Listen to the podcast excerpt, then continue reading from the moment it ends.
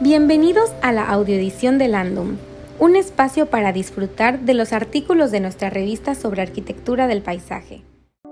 Edición 20. Color en el paisaje.